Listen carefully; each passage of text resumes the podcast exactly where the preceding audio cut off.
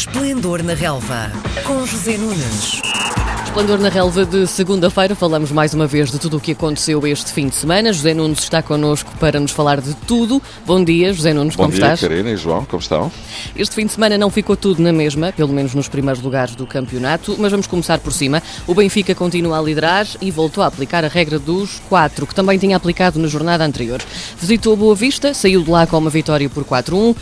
José, houve um desnível assim tão grande entre as duas equipas como o resultado indica? Ou é Houve, foi? houve, houve e por mérito do Benfica. O Benfica fez talvez a melhor exibição no campeonato até agora, é ao cabo de 13 jornadas, eh, não deu a mínima hipótese ao Boa Vista. Eh, Fez um jogo muito bem conseguido. Vinícius, mais uma vez, fez dele da companhia. Dois golos e uma assistência, mas eu diria que de uma forma global o Benfica fez um excelente jogo num campo bastante difícil e onde talvez não se esperasse que o Benfica tivesse um desempenho tão bom. Ao contrário, esperar-se um bocadinho mais do Boa Vista, mas eu creio, e insisto neste ponto, que há mais mérito do Benfica do que propriamente de mérito da equipa do Lito Vidigal. E o Vinícius, nesta altura, já é o melhor marcador com, com 9 golos. Sim, está, está no topo. Sim, sim, sim. E digamos que quando ele foi contratado pelo Benfica, os tais 17 milhões que, enfim, deram tanto que falar, muita gente pensou que seria um eventual eh, disparate, se não mesmo um flop. Vinícius não estava a jogar, ele também teve uma outra lesão na fase inicial da temporada, mas eh, francamente eu acho que não é eh, surpreendente aquilo que está a passar com ele. Trata-se de um jogador com muita qualidade, aliás, já o tínhamos visto no Campeonato Português, ao serviço do Rio Ave, por exemplo, fazer um magnífico trabalho. Ah, não se adaptou ao Nápoles, como sabemos, foi emprestado ao Mónaco, ah, enfim, as coisas foram mais difíceis por aí, mas de facto aquilo que Vinícius está a fazer neste regresso ao futebol português é algo que tem de ser, obviamente, elogiado. É talvez o ponta de lança que faltasse ao Benfica nesta altura. Mas o futebol, enfim, hoje é assim, amanhã é assado. Seferovic fez a temporada que fez na época passada. E este ano está muito apagadinho. Sim, tem estado lesionado também, eh, regressou agora, hum, em termos de, de- de- de finalização, em termos de golos, que é daquilo que os avançados vivem, de facto as coisas estão bastante diferentes em relação à época passada, mas é um bom jogador também, e é bom não esquecer eh, Raul de Tomás. Eh, muitos aqui sim apontam-no como um flop, em função daquilo que custou 20 milhões e, e- e- e olhando para aquilo que está a produzir, mas eu por acaso sou daqueles que pensam que o espanhol é muito bom jogador e acho que o Benfica está muito bem servido de avançados, isso é absolutamente indiscutível, aliás, não é só de avançados. Também partilho da, da ideia de que o Benfica será provavelmente o melhor plantel do futebol português, o que não lhe eh, garante absolutamente nada se por acaso não o conseguir comprovar em campo. Mas não há dúvida que o Benfica esteve muito bem, Vinícius também, e este fim de semana foi de facto um fim de semana, eu diria, perfeito para o Benfica, atendendo àquilo que se passou ontem no estádio do Jamão. Vamos avançar. Ontem à tarde o Sporting ficou por casa para o jogo contra o Moreirense. Teve de pedalar bastante para chegar ao resultado final de 1-0, mas é uma vitória que deixa a equipa mais perto do terceiro lugar da classificação, isto porque o Famalicão voltou a perder. Aquele Sporting que nós vimos ontem a jogar foi mais como o Sporting que jogou com o Gil Vicente para o campeonato ou mais como o Sporting que jogou com o Gil Vicente para a Taça de Portugal? Olha, eu acho que nenhum nem outro, talvez o Sporting jogou com o PSV Eindhoven para a Liga Europa. Eu creio que esta é a melhor exibição do Sporting no campeonato. Eu estive a fazer os comentários à partida para a nossa Antena 1 e o resultado, eh, enfim, é escasso para aquilo que o? Sporting fez. Sim, Eh, embora o Moreirense seja uma equipa bem organizada e que soube sobre- sobreviver a vários momentos bastante agrestes da partida. Um, e até teve dois ou três duas ou três situações em que poderia ter batido Luís Maximiano, que agora, jovem guarda-redes, hum, é do Sporting, é ele quem ocupa a baliza. É assim que se tem visto, pelo menos, nas duas últimas jornadas do campeonato.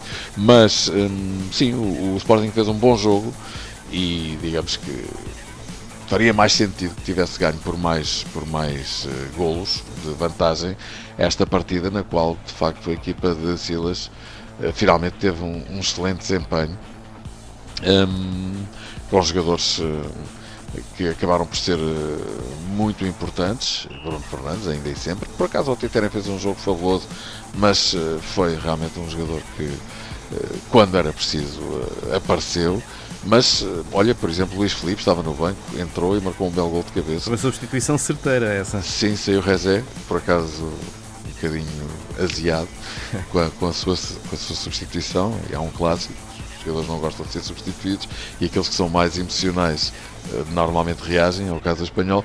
Mas uh, Luís Felipe entrou e marcou um grande gol com uma grande exibição, um cruzamento daquele que foi provavelmente o melhor jogador em campo. Estou a falar do francês Mathieu que faz uma exibição espetacular e acaba por coroá-la com um cruzamento para a cabeça de Luís Felipe, que deu uma vitória mais do que justa ao Sporting e escassa, como já disse e repito.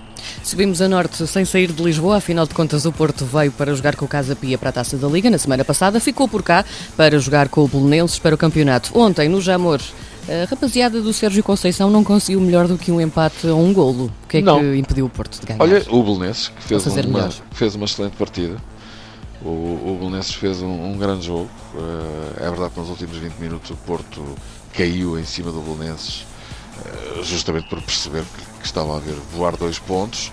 Aí emergiu, e a grande altura, o guarda-redes Coffee, excelente guarda-redes, dos melhores guarda-redes que estão aí no Campeonato Português.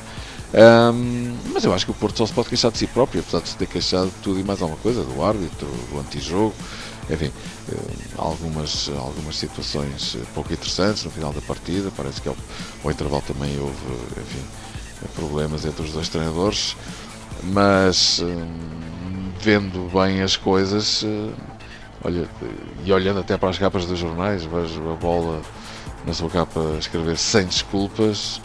Um, no, no, no Record, uh, deslize no Jamor, dá título de inverno às águias. Eh, já agora posso ler a capa da bola, Muralha no Jamor, cá está o guarda-redes Kofi em grande destaque. Vamos ver, o Porto entrou mal no jogo, primeiro ponto. O Belenenses marca primeiro, uh, o Porto reclama imediatamente o, a legalidade do gol do Belenenses, no final da partida, uh, falou-se muito nisto. Também olhando para os três jornais desportivos, os analistas de arbitragem dividem-se. A bola e o recorde dizem que o árbitro João Pinheiro fez uma excelente atuação o jogo um, considera que um, o golo de, do Belenense é preciso de falta, a tal questão da mão no meio campo uh, e que haverá um penalti sobre Marega. Enfim, eu acho que enfim, não podemos justificar sistematicamente e permanentemente os maus resultados que temos com problemas de arbitragem ou antijogo da equipa adversária.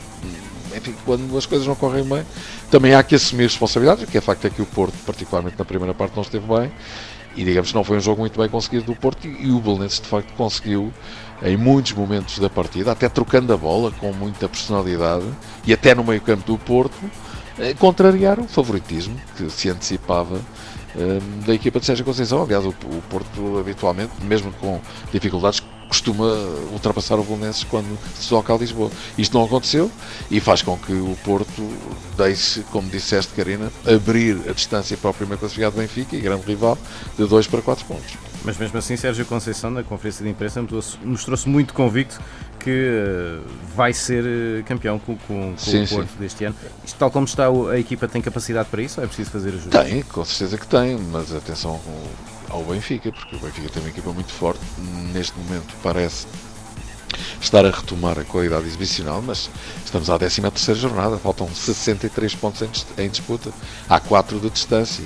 Portanto, não há dúvida nenhuma que está tudo em aberto. Sérgio Conceição ontem teve essa tirada, enfim, bastante emocional, vamos dizer, e tentando motivar também as suas hostes, naturalmente, tal como há dois anos disse ele que ia ser campeão eh, agora reafirmou essa, essa intenção, eh, quase em tom de promessa solene.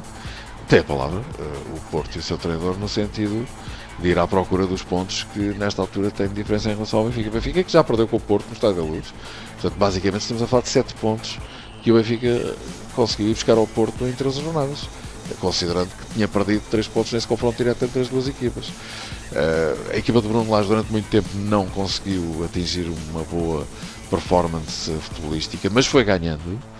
E agora que está a jogar bem, mais difícil se torna travar a equipa do Benfica. Mas já se sabe que isto é em futebol, de um momento para o outro as coisas acontecem. E vai haver com certeza muitos jogos, desde logo aqueles em que intervêm os grandes diretamente, em que as coisas se poderão complicar para a equipa de Bruno Lage. Mas para já há que reconhecer que o Benfica vai com justiça, naturalmente, na frente do campeonato.